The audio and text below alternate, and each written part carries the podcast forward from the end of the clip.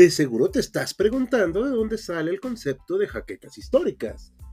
Pues bueno, lo sacamos del libro de Roland Barthes llamado Michelet. En él nos explica que el cuerpo entero de Michelet es producto sorprendente de su propia creación, y él establece una especie de simbiosis sorprendente entre el historiador y la historia. Las náuseas, los vértigos y las opresiones no solo proceden de las estaciones y de los climas, los provoca el propio horror a la historia contada. Michelet tiene jaquecas históricas. Bienvenido al podcast de HC Historia Contemporánea.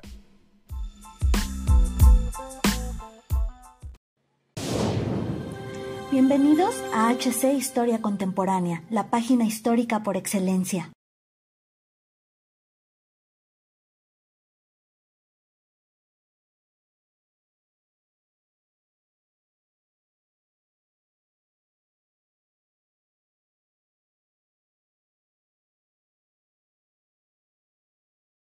Tepic, 19 de julio de 1873. Un grupo de soldados escolta al paredón a un hombre de estatura media de 45 años, moreno, de cabello lacio oscuro y corto, con bigote y barba de candado. Se trata de Manuel Lozada, apodado por sus enemigos como el Tibre de Álica, quien ejerció un liderazgo sobre distintos grupos campesinos e indígenas en el actual estado de Nayarit y desafió con éxito tanto a las élites locales de Jalisco como al gobierno federal liberal.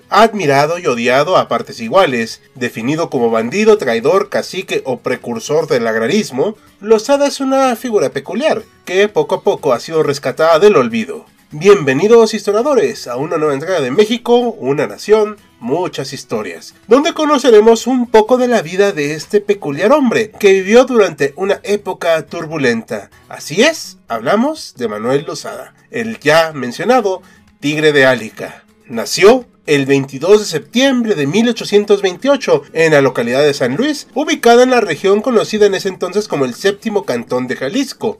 Provenía de una familia pobre de campesinos mestizos. Su madre lo dio en adopción a uno de sus tíos al no poder darle sostén tras la muerte de su padre. Con esta nueva familia, Lozada no solo ayudó en las labores de cultivo de subsistencia, sino que aprendió a leer y escribir en la escuela del pueblo y desarrolló su marcada devoción católica. En la década de 1850 formó su propia banda, haciendo de la cercana Sierra de Álica su base de operaciones, y de ahí la razón de su apodo. Sus correrías tuvieron tal éxito que no tardó en llamar la atención de las autoridades locales, mismas que buscaron frenarlo por medio de partidas armadas, estos fracasos se vieron coronados con el abatimiento del propio jefe de la policía de Tepic en 1851 a manos de los seguidores de Lozada. Tal hecho, junto con otras acciones, favorecieron que sus huestes crecieran y que su gadilla se convirtiera en una de las más grandes de la zona. En esos primeros años del siglo XIX, el llamado séptimo cantón dependía de la ciudad de Guadalajara, situación que se remontaba a la época colonial. Se trataba de una región accidentada y con un clima templado, ceñida por la Sierra Madre Occidental con respecto a la población, pues era muy diversa, añadiendo más tarde la presencia extranjera, sobre todo ingleses que optaron por actividades empresariales. Los hacendados, por su parte, codiciaban las fértiles tierras que conformaban las posesiones comunales de las localidades cercanas y habían llevado a cabo con mayor o menor éxito acciones de despojo. El propio pueblo natal de Lozada vio este escenario y lo vivió frente a la hacienda de Mojarras. Tal situación provocó que surgieran aerados movimientos de protesta que al ver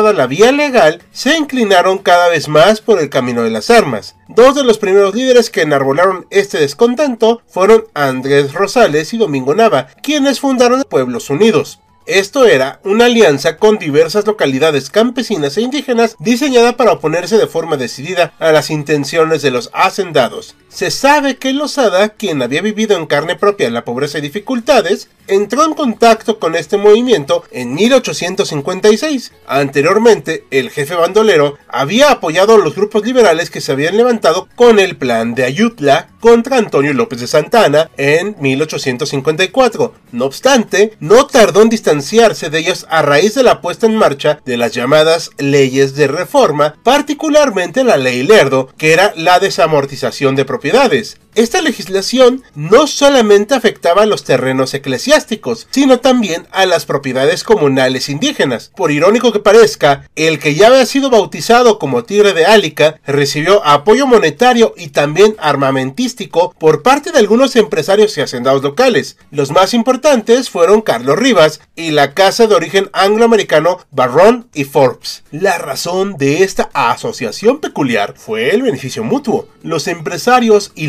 latifundistas aliados veían en Losada un medio para desplazar a sus rivales locales y además una vía para separar al séptimo cantón del control jalisciense. Por otra parte, para Losada, el apoyo de ellos aumentaba su fuerza y facultades para oponerse a las políticas liberales que a su juicio atentaban contra la fe católica y contra las propiedades de los pueblos nayaritas. De hecho, desarrolló una muy cercana amistad con Rivas, quien fungió como apoderado de los mestizos e indígenas en los litigios frente a otros terratenientes y fue su intermediario con las élites de Tepic.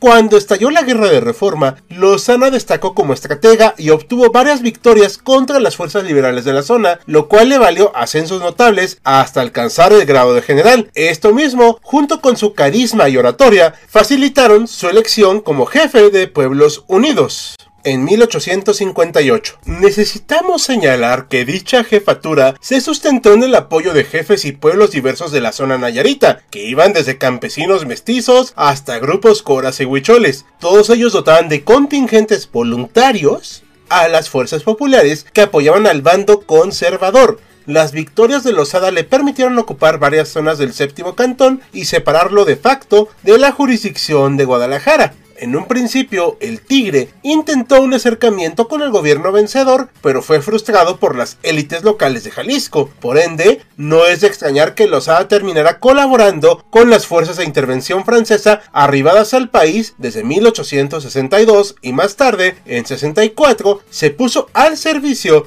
del recién instaurado Segundo Imperio Mexicano. Dentro de esta alianza, las fuerzas losadistas ayudaron en la toma de plazas cercanas como Mazatlán. No obstante, el caudillo Nayarita siempre evitó que las tropas francesas pusieran un solo pie en el séptimo cantón. Losada buscó un acuerdo con el bando republicano, según el cual se le permitió conservar su área de influencia y fuerzas populares a cambio de no intervenir a favor de Maximiliano. Con la llegada de la República restaurada encabezado por Juárez, Lozada y sus principales seguidores se volcaron por completo a una política agraria. Así, en 1869 se integró en el distrito militar de Tepic, antes séptimo cantón, la Comisión de los Pueblos para el Deslinde de Tierras. Su función, restituir a todas las localidades de la zona a aquellas tierras ocupadas por terratenientes. Tal política, evidentemente, generó irritación entre los empresarios y terratenientes de Tepic y obviamente Jalisco. Grupos de liberales, tanto nacionales como locales, acusaron a Lozada de arrebatar tierras a sus legítimos propietarios y atentar contra el progreso, lo normal de la época.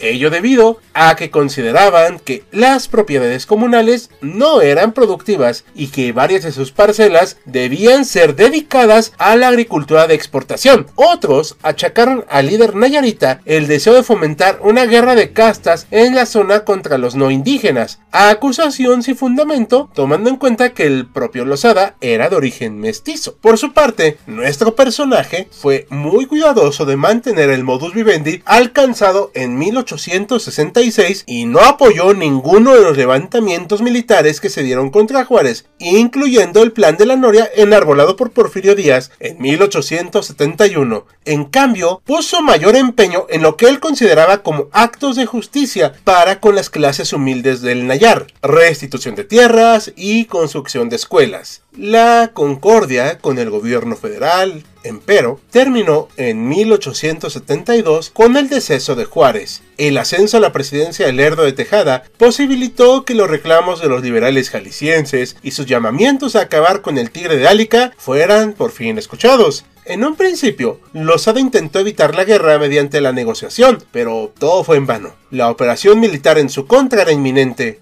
Por ello, en enero de 1873, proclamó el Plan Libertador de los Pueblos de Nayarit, en el que convocó a todos los sectores humildes del país a levantarse en armas y establecer un nuevo gobierno que velara realmente por ellos y sus necesidades. Sin embargo, su convocatoria no tuvo eco más allá de sus territorios. Derrotado por Ramón Corona en la reñida batalla de la Mojonera, a las afueras de Guadalajara, se vio obligado a pasar a la defensiva y enfrentar en solitario a más de 10.000 soldados federales apoyados por milicias jaliscienses. La unión de los pueblos de Tepic se debilitó y varios asentamientos defeccionaron. El líder se refugió en la Sierra de Álica, donde resistió un poco más hasta que fue capturado en julio de ese mismo año, fruto de una traición. Trasladado a Tepic, fue juzgado y fusilado bajo los cargos de bandidaje. Sus últimas palabras fueron: Tengo conciencia de que jamás hice mal a nadie. No me arrepiento de mis hechos. Muero con gusto. Así, dejaba la vida un hombre que mantuvo en jaque por años a las fuerzas liberales y que intentó poner en práctica una política de restitución de tierras. Por otra parte, pese al fracaso de su movimiento, este dejó un cierto legado al menos y contribuyó a que décadas más tarde, en 1916, se estableciera el Estado soberano de Nayarit. ¿Y ustedes qué opinan, historiadores? ¿Conocían acerca de este personaje? ¿Consideran que su lucha era justa? ¿A su juicio era un líder social o un cacique pragmático con lealtades cambiantes? Que se sirvió de la retórica en favor de las clases humildes para poder acumular poder. Coméntenos abajo sus impresiones. Cerramos este video en espera que haya sido de su agrado e interés, como cada video. Agradecemos a nuestros mecenas de Patreon como Félix Calero, así como los de YouTube Sergio Lugo y Francisco González. Recuerda que puedes unirte a ellos y apoyar al canal mediante las acciones que ya conoces en Patreon, YouTube y nuestras demás redes. Sin nada más que añadir, yo soy Hal, con un guion de Bruno de Gante, despidiéndonos con la promesa de vernos pronto en otro evento histórico.